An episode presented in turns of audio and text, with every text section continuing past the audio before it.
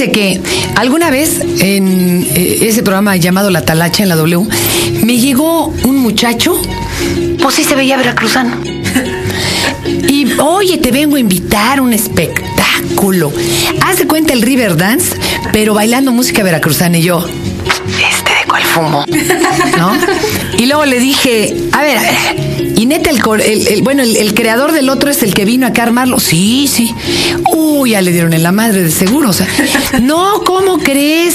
Mi mamá es de Veracruz y se fue a ver el espectáculo y me dijo, ella es de Tlacotalpan. Y me dijo, sí, mijo, a huevo que sí salió bien. Entonces yo le dije, "Mm, a mí se me hace que lo han de ver, le han de haber echado, este, no sé, como light, ¿no? Lo han de ver lavado de la cara.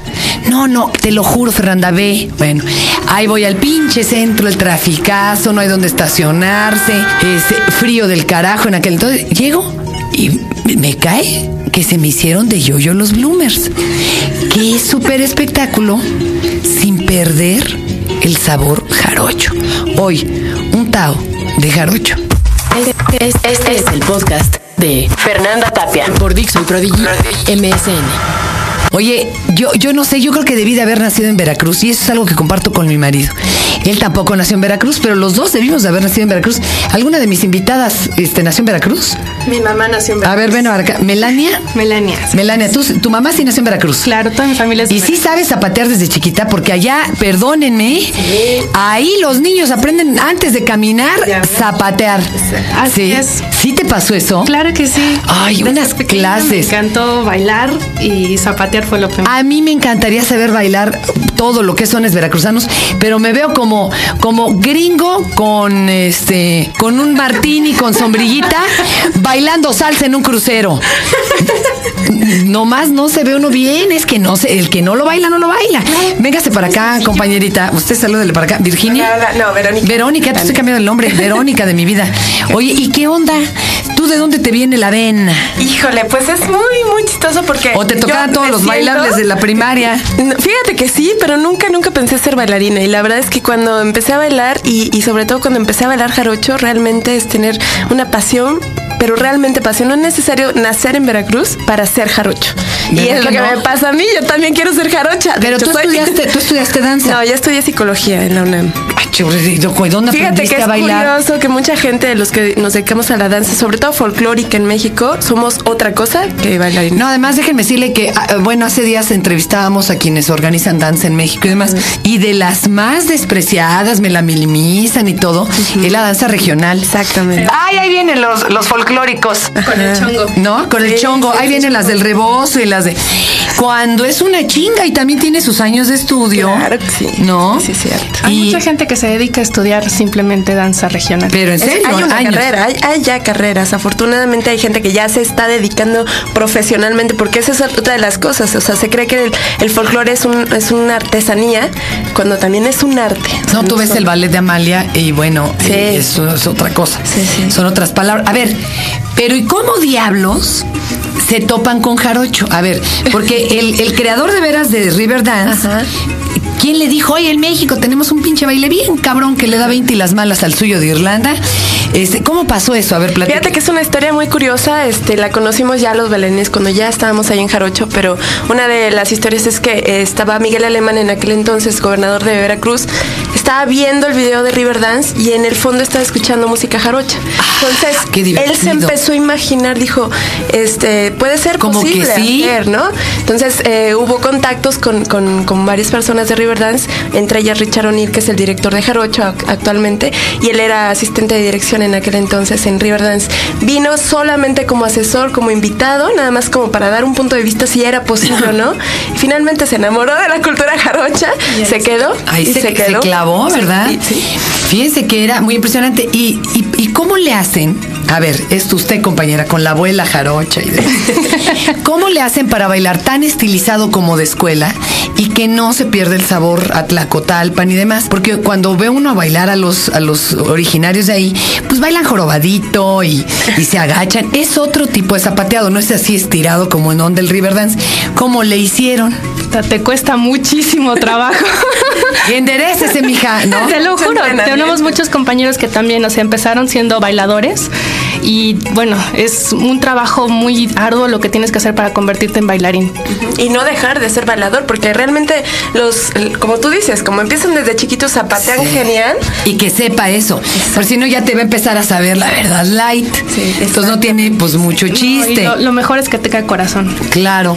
Y bueno, el, eh, to- y todavía traen a la, a la española esta. Eh, María Juncala. for- Qué este, maravilla de, de mujer, ¿verdad? sí, También sí, una es- super bailarina. También desde chiquita y ella viene de las Islas Canarias. Y fíjate que ella audicionó para Riverdance y no se quedó. Y se me hace mejor que la que está en Sí, Riverdance. sí, sí. Digo, se me hace más virtuosa del Ella zapateado. tiene, aparte de que es muy buena eh, con el zapateado, también es este como conquista, ¿no? O sea, su, su presencia es como muy, muy fuerte y es coqueta y es, o sea, tiene todo. Sí, sí, es una sí, sí. excelente bailadora, bailaora. Oye, ¿y no le dio por curiosidad de, de decirles, oye, enséñenme a zapatear veracruzano?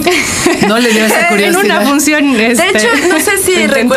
Fer, que hay en una parte del, del espectáculo al final que se baila la bamba, ya para terminar el, el- el show, este, se, se baila la bamba en diferentes estilos. Y ella baila este con flamenco un, un cachito, cachito de la, de la bamba. bamba. Entonces también es, es, o sea, es mezclar un poco. ¿Qué se les hace a ustedes más difícil, el zapateado del- de, la música jarocha o el de el, el irlandés, por ejemplo, o el mismo flamenco? Aquí entre nos. Sí, pues ahorita Mira, al irlandés no le hacemos, pero. Pero es que son de estilos totalmente y completamente diferentes. Pero ¿cuál será más difícil?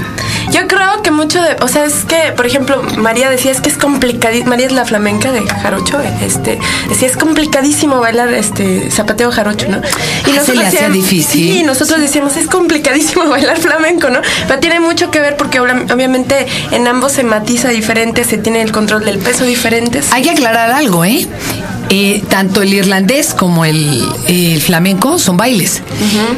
En, en la música jarocha, el que baila es un instrumento más. Claro. Eso hay que aclararlo. Es, Es- la es- diferencia es una radical. percusión más. Exacto. ¿Cómo le llaman a la, la tabla, el- la, La tarima? tarima. La tarima. La tarima. Ustedes pueden llegar a Boca del Río, meterse al restaurante y va, va, va el, el trío, no sé, y llega la señora cargando su tarima. Exactamente. Trae su pedazo de tabla. Su instrumento. Y ahora, exacto. O- esa es yo creo que la diferencia radical con los otros dos, para empezar, ¿no? Eso.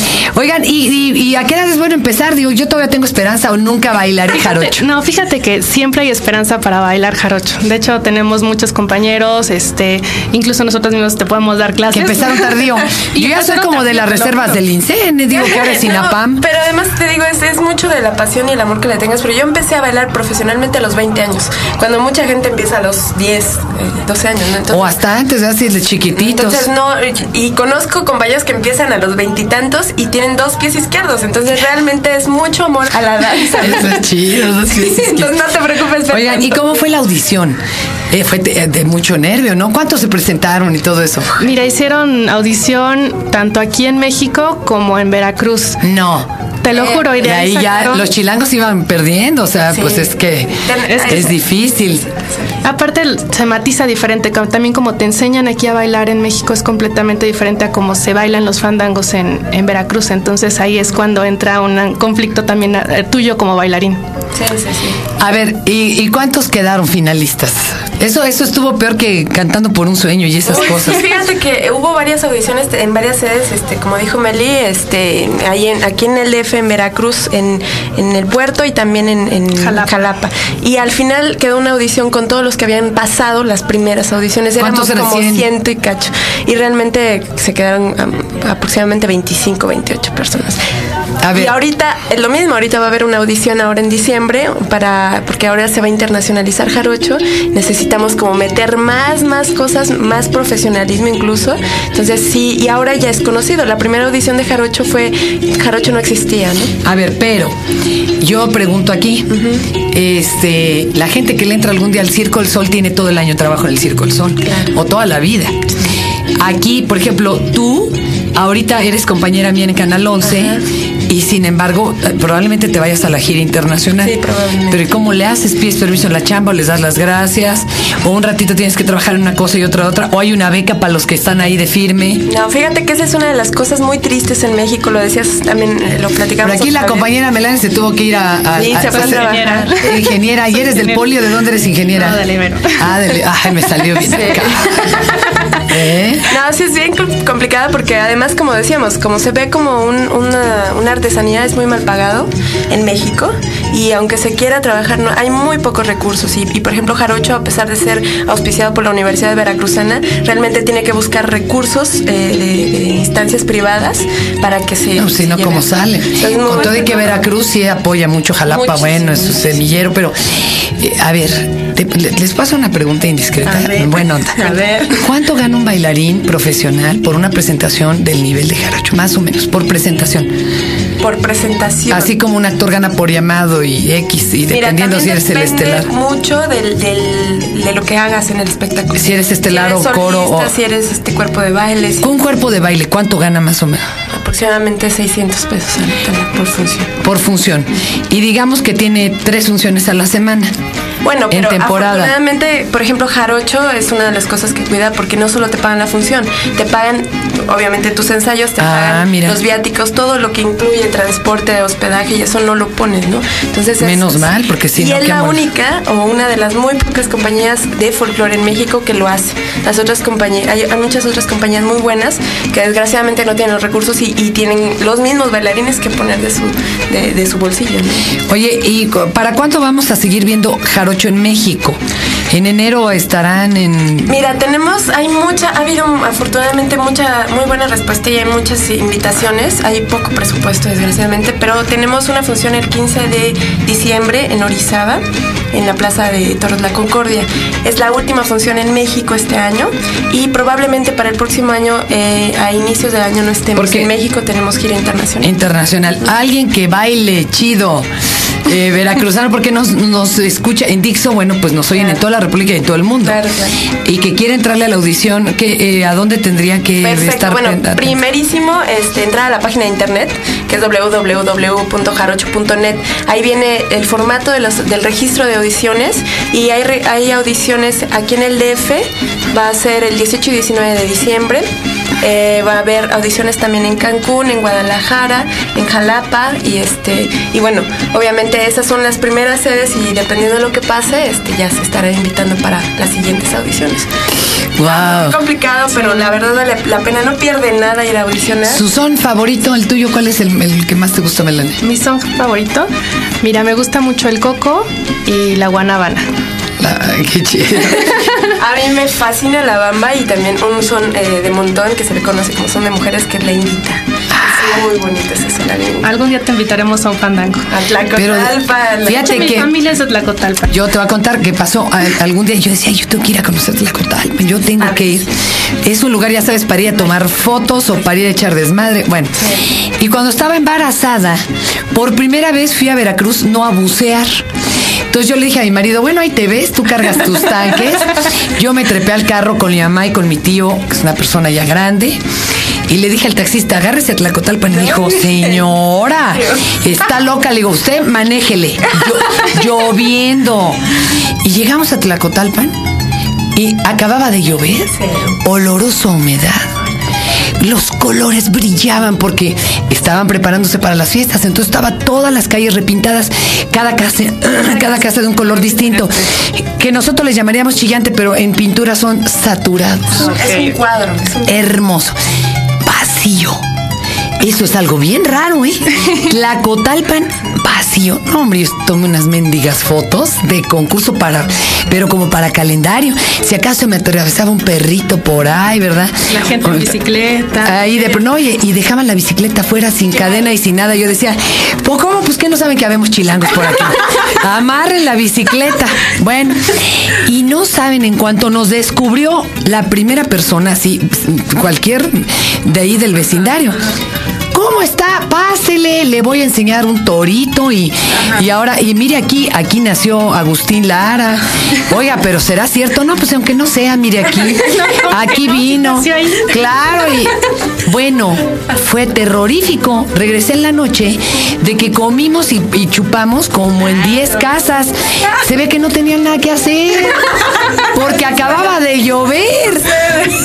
Qué cosa más bonita. Es precioso. Qué co- bueno, un señor hasta me dijo, véngase la próxima semana a la fiesta, se duerme en mi casa y yo, Dios santo. No, de hecho, Es- todo el mundo La gente es así es, súper amable. ab- abierta, compartida, generosa, de veras. Qué hermoso que Veracruz tenga esta representatividad en el mundo. Y ojalá que a los que están en la compañía les vaya tan bien que ya puedan solo dedicarse a ello. Yo creo que el artista debe poder vivir también de su obra. No, y esto no implica venderse. Es, es muy triste que nuestros artistas y nuestros creadores pues tengan que andar hasta vendiendo pólizas de seguros. Digo que no es de ninguna manera malo, pero pues oye, podrían estar bailando, que es lo que les gusta. Hay quien tiene en las venas vender pólizas de seguro, hay quien quiere bailar. Ay, jarocho. Pues bueno, cuando tengan la oportunidad, véanlo. Y si ustedes son bailadores, llévense su tarima y vayan a audicionar porque esto se pone muy bueno. Muchas gracias, chicas. Hasta luego. Acabas de escuchar el podcast de Fernanda Tapia por Dixon Prodigy MSN.